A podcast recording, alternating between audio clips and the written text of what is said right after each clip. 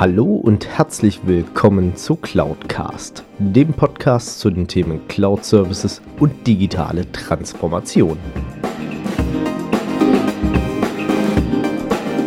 Mein Name ist Alexander Derksen und ich freue mich, dass auch du dich für das Thema Cloud und Digitalisierung interessierst und dass du heute zuhörst.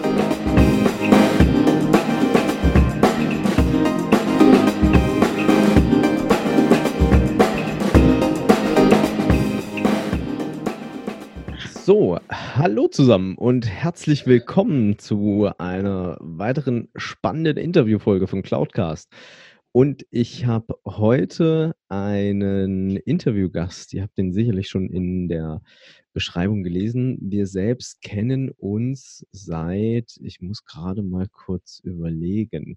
2011, 2012. Ja, seit 2013, lass mich überlegen, 2014. Ja. Es sind schon acht Jahre ist krass, wie die Zeit vergeht. Wir haben ähm, einige Zeit auch zusammen gearbeitet, also zumindest in der gleichen Firma, auch wenn er ein ganz anderes Geschäft dort äh, gemacht hat als ich. Und ihr habt seine Stimme schon gehört. Und wir sprechen heute über einen der größten Märkte überhaupt, nämlich über die Energiewirtschaft. Und jeder von uns bezieht am Ende des Tages irgendwie Strom und jedes Unternehmen braucht irgendwie Strom, außer es ist Energieerzeuger, die machen den natürlich selber, aber die verbrauchen auch einiges da dafür. Und deswegen freue ich mich extrem, dass es heute geklappt hat und begrüße im Interview den lieben Tobias Hirning von der Power Cloud. Grüß dich, Tobi. Hi Alex, grüß dich. Hi. Sehr schön. Ja, Tobi, ähm, wir hatten es ja gerade schon ein bisschen darüber und haben auch schon so gut 20 Minuten im Vorfeld miteinander geschnackt. Ein bisschen über alte Zeiten, ein bisschen über neue Zeiten, was so auf den einen oder anderen zukommt. Und inzwischen bist du ja Head of Sales Consulting bei der Power Cloud. Und wir haben ja vor ein paar Wochen schon mal drüber gesprochen. Ähm, wenn du mal uns ein bisschen abholen könntest, wer ist eigentlich Power Cloud? Was macht ihr? Und natürlich, wer bist denn eigentlich du? Mhm.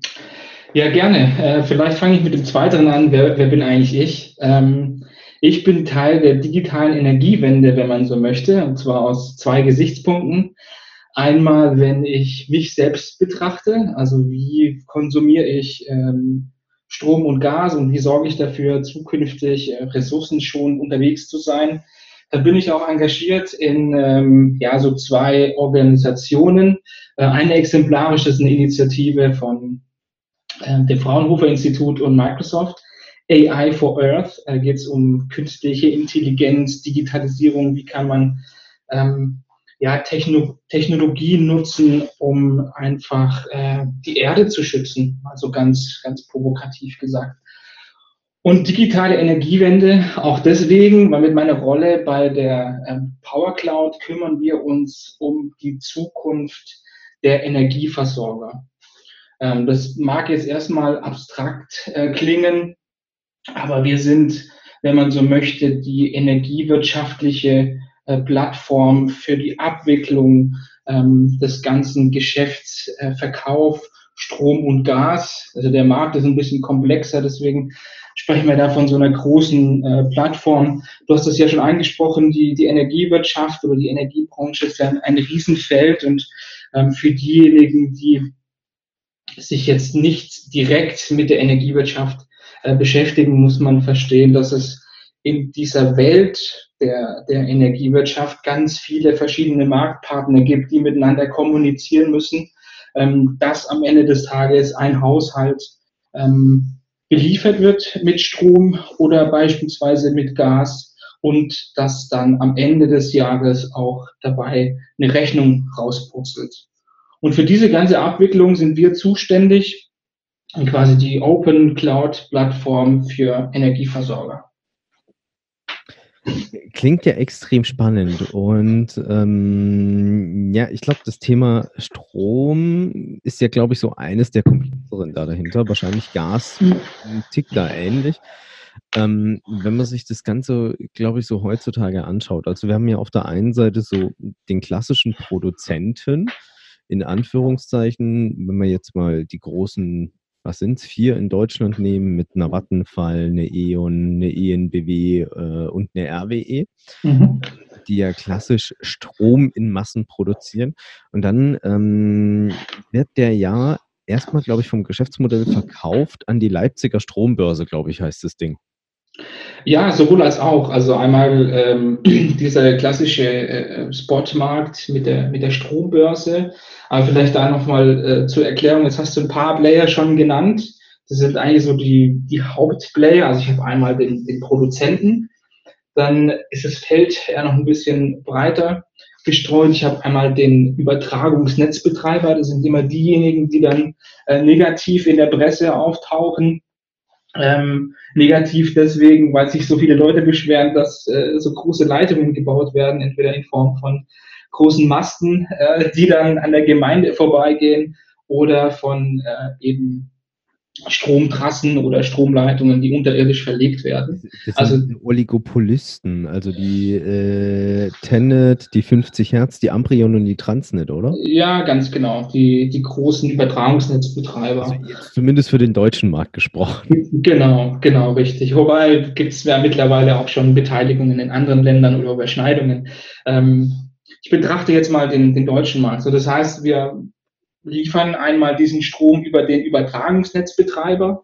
Dann gehen wir eine Ebene tiefer, quasi in den Verteilnetzbetreiber. Also das ist dann derjenige, der dafür zuständig ist, dass der Strom vom Übertragungsnetzbetreiber dann auch tatsächlich in den, äh, ins Haus kommt.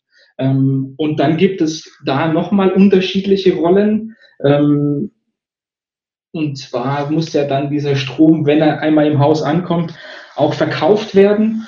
Und diesen klassischen Zähler, die meisten werden den, den schwarzen Stromzähler im Keller noch kennen, ähm, der sukzessive getauscht wird, kommen wir sicherlich auch nochmal dazu. Ähm, Gesetz äh, zur Digitalisierung der Energiewende. Ähm, gibt es verschiedene Player, um jetzt mal dann das Feld äh, vollständig zu machen. Es gibt den Messstellenbetreiber, ähm, dann den klassischen Verkäufer, den Retailer, also derjenige, der dir am Ende des Tages dann auch die Stromrechnung ähm, zur Verfügung stellt oder dann dir deinen konsumierten äh, Strom in unserem Beispiel dann in Rechnung stellt. Das Lustige ist, manchmal äh, firmieren die ja alle irgendwie unter einer Flagge, aber quatschen trotzdem nicht miteinander, gell? Ja, mehr oder weniger. Also äh, es gibt einmal diese, diese großen Player, die du vorhin aufgezählt hast, die verschiedene ähm, ja, Vertriebsmarken gegründet haben mit eben verschiedenen Produkten, auch mit einer verschiedenen Ansprache. Aber wenn du das Thema meinst mit, naja, eigentlich könnte, also derjenige, der mir den Strom ins Haus liefert, also dieser Netzbetreiber ist ja gleichzeitig auch der, ähm, der Stromlieferant, also derjenige, der die Rechnung stellt. Das ist in Teilen richtig. Also diese Rolle haben ähm, insbesondere so klassische Stadtwerke ähm, wie man das kennt, so regional auch doppelt. Allerdings gab es da, ähm, jetzt muss ich mal aufs Datum gucken, ja, mittlerweile schon 20 Jahre her, ähm, die Liberalisierung in Deutschland. Also vor der Liberalisierung hat derjenige, der dir den Strom ins Haus geliefert hat, auch dir den Strom verkauft. Dieser Markt wurde geöffnet. Ähm, und jeder konnte dann äh, in einem anderen Netzgebiet sozusagen Strom verkaufen. Und das, was ich jetzt gerade schon angesprochen habe, diese Liberalisierung, die da stattgefunden hat, das ist auch immer noch Teil dieser digitalen Transformation, die wir unter anderem auch mit der Power Cloud sehr stark begleiten. Weil, äh, wenn man sich das anguckt, und da steige ich jetzt so ein bisschen schon ins Thema ein, Alex, bremst mich dann bitte. Ähm, Kein Thema, noch passt. Ja, ähm, das heißt, vor der Liberalisierung ähm, hatten die äh, Energieversorger gar keinen Kunden vor sich, sondern die hatten eben diesen schwarzen Zähler irgendwo in, in den Kellern der, der tatsächlich Kunden. Ähm, die sprachen da immer von Abnahmestellen. Also dieses Wording Kunde äh, hat gar nicht stattgefunden. Jetzt ist es schon 20 Jahre her, könnte man eigentlich meinen, okay, man hat dazugelernt, äh, man hat sich irgendwie amazonisiert. Das hat man leider in der Energiewirtschaft noch nicht getan. Es gibt ein paar, ein paar Ausreißer, es gibt ein paar schöne Beispiele, die das ähm, sehr gut schon machen, digitale Ansprache, digitale Kanäle etc. Aber die meisten sind immer noch gefangen in einer relativ alten Welt und das spiegelt sich dann auch in, einmal in den Kulturen der einzelnen Häuser wieder und dann auch in der in der IT. Und das ist auch genau dieser Markt, wo wir so erfolgreich sind ähm, mit der Power Cloud. Ähm, weil ich würde mal behaupten, dass es so jeder vierte, fünfte Zuhörer von dir, der bekommt äh, eine Stromrechnung, die mit ziemlicher Sicherheit über unsere Plattform abgewickelt wurde, ähm, IT-technisch. Das heißt, wir haben auch das Ziel, eben Marktführer zu werden. Da sind wir auch auf einem ganz guten Weg. Aber wenn wir uns nochmal die Welt anschauen, äh, wie sie dann tatsächlich heute ist, ähm, da gibt es Unternehmen, die eben immer noch diese alten Systeme einsetzen. Ja, also die klassischen äh, Legacy-Systeme sozusagen. Ja gut, vom Prinzip her ist ja eigentlich auch so, ähm, es hat ja lange Zeit auch ausgereicht. Also wenn man ähm, sich das auch so anschaut, äh, und ich mm, bin ja äh, über Jahre hinweg viel genannter Profi geworden im Umziehen. Ähm, da ist es ja dann auch teilweise so, wenn du halt so überlegst, im Nachgang betrachtet, du ziehst um und das Erste, was mal passiert, ist, du falsch in die Grundversorgung rein. Von Mhm. dem jeweils regional meistgrößten Anbieter, um es mal so zu formulieren. Also der, dessen Mutter irgendwann mal diesen Zähler gesetzt hat, würde ich jetzt mal behaupten. Mhm. Ähm, für uns beide, die ja in Baden-Württemberg äh, leben und sozusagen residieren, ist es ja dann meistens die ENBW mit der letzte BW gewesen. Mhm. Und da dahinter, von denen dann irgendwann mal so das schöne Begrüßungsschreiben kam mit Hallo, äh, schönen Dank, dass Sie erstmal Kunde von uns geworden sind, auch wenn Sie nichts dafür getan haben. Ähm, wir hätten da vielleicht das Angebot, dass Sie in einen anderen Tarif wechseln können. Mhm. Ähm, und wenn man sich auch mal so das Ganze anschaut, ähm, du hast es angesprochen, eine Liberalisierung des Marktes, die da stattgefunden hat. Ähm, auf der anderen Seite ist ja auch so, inzwischen, es gibt so viel Stromdiscounter am Ende des Tages. Also man hat ja auch festgestellt, die großen Betreiber als solches haben es ja mit ihrer eigenen Company nicht hinbekommen. Also ich glaube jetzt ohne irgendwie jemandem zu nahe treten zu wollen, aber eine RWE, eine E.ON als auch ähm, eine ENBW, äh, da ist inzwischen offen und ehrlich bekannt, die haben ihre eigenen Energiediscounter gegründet und machen sich sozusagen intern selbst Konkurrenz. Ähm, haben aber bei diesen Energiediscountern diesen Punkt und diesen Weg der digitalen Ansprache und der Digitalisierung von vornherein sage ich mal, besser mit einkalkuliert und auch besser umgesetzt von Anfang an. Weil ähm, ich kann meine Stromrechnung schon seit Jahren online abrufen. Ähm, ich kann meinen Zählerstand online eingeben. Ich muss da keine Postkarte ausfüllen und irgendwo hinschicken. Mhm. Ähm, ich, ich, ich, weiß noch, bis vor ein paar Jahren äh, hat die Netze BW von mir verlangt, dass ich das Ding per Postkarte zurückschicke.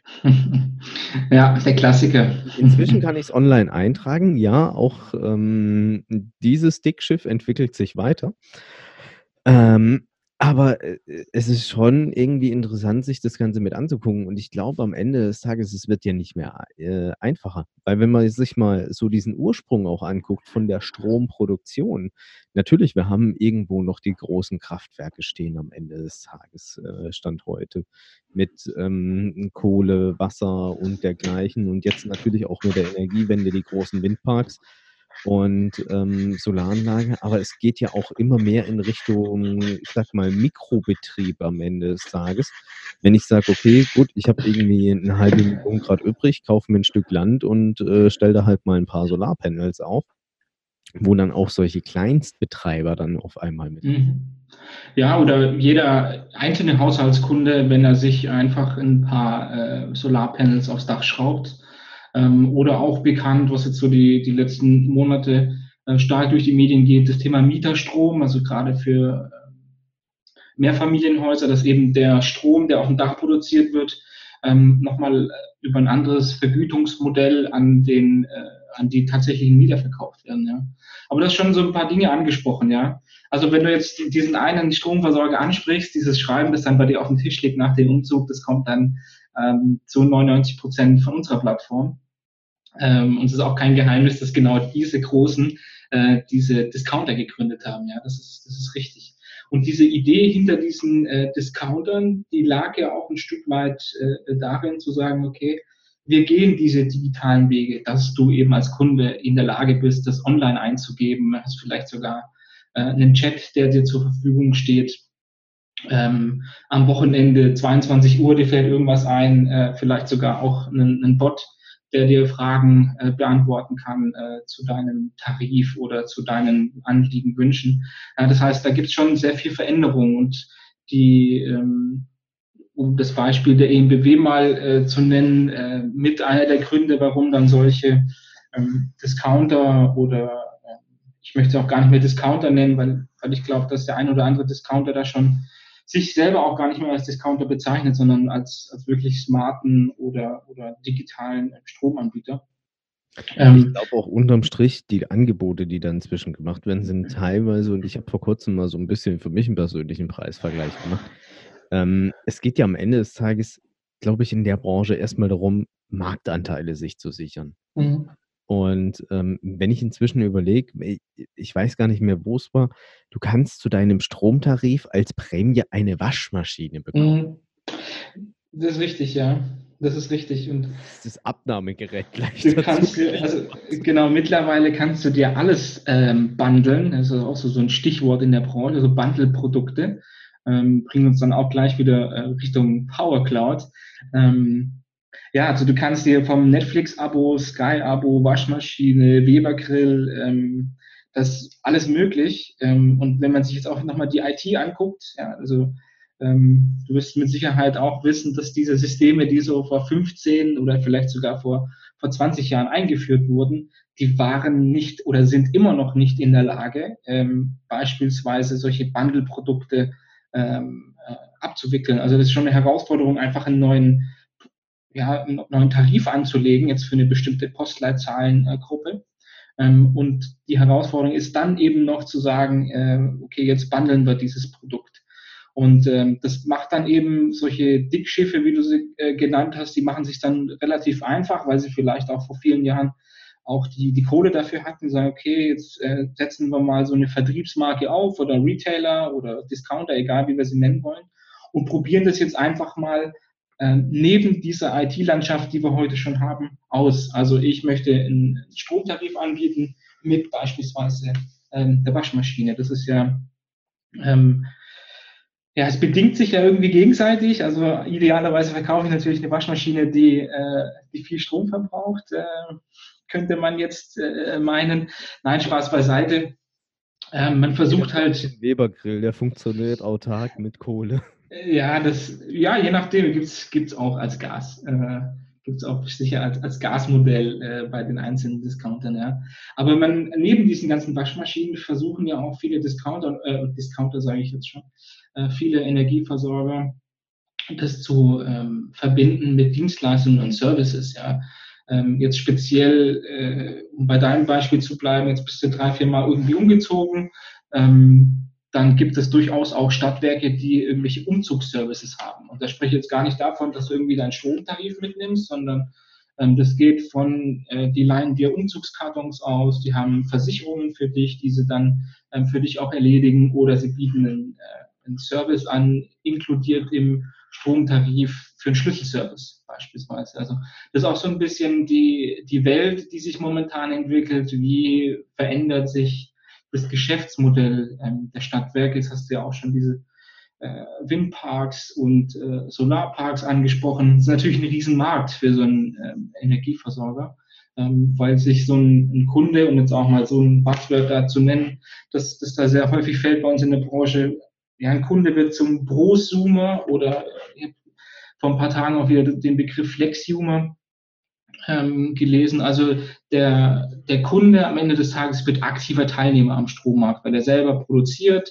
Vielleicht speichert er es zukünftig auch deutlich mehr als, äh, als er das heute tut, weil sich die Technologie dahin auch weiterentwickelt.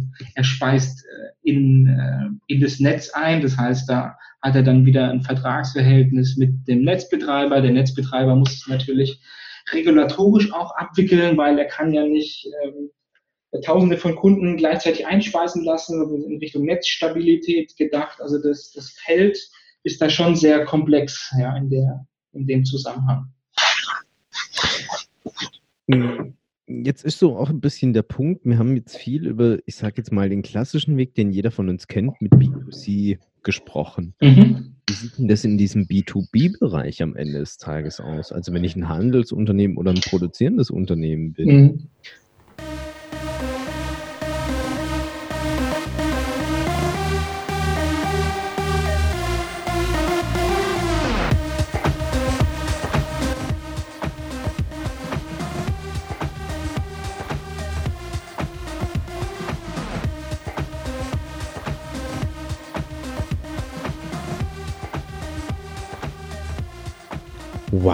Was für ein Interview. Und das war nur der erste Teil davon. Also seid gespannt auf Teil 2 des Interviews mit Tobias Henning. Wir haben jetzt viel über den klassischen Weg, den jeder kennt, den B2C-Bereich gesprochen. Doch wie stark unterscheidet sich dieser eigentlich zum gewerblichen als zum B2B-Bereich? Das erfahrt ihr in der nächsten Folge. Bis dahin wünsche ich euch viel Erfolg bei eurer digitalen Transformation bzw. bei eurer Einführung von Cloud Services. Macht's gut, bis dahin, euer Alex Derksen. Wenn euch diese Folge gefallen hat, dann hinterlasst mir doch gerne eine Bewertung bzw. eine Rezension auf iTunes. Damit schafft ihr es, dass dieser Podcast noch mehr Leute erreicht und natürlich auch mehr in die Sichtbarkeit kommt. Ansonsten natürlich auch gerne teilen, liken und weiterempfehlen, je nachdem auf welcher Plattform ihr unterwegs seid. Oder ihr besucht einfach auch meine Webseite unter www.cloud-cast.de, beides jeweils mit C geschrieben. Dort habt ihr dann auch die Möglichkeit, mit mir in Kontakt zu treten, gerne auch mit Themenvorschlägen oder Ideen zum Podcast.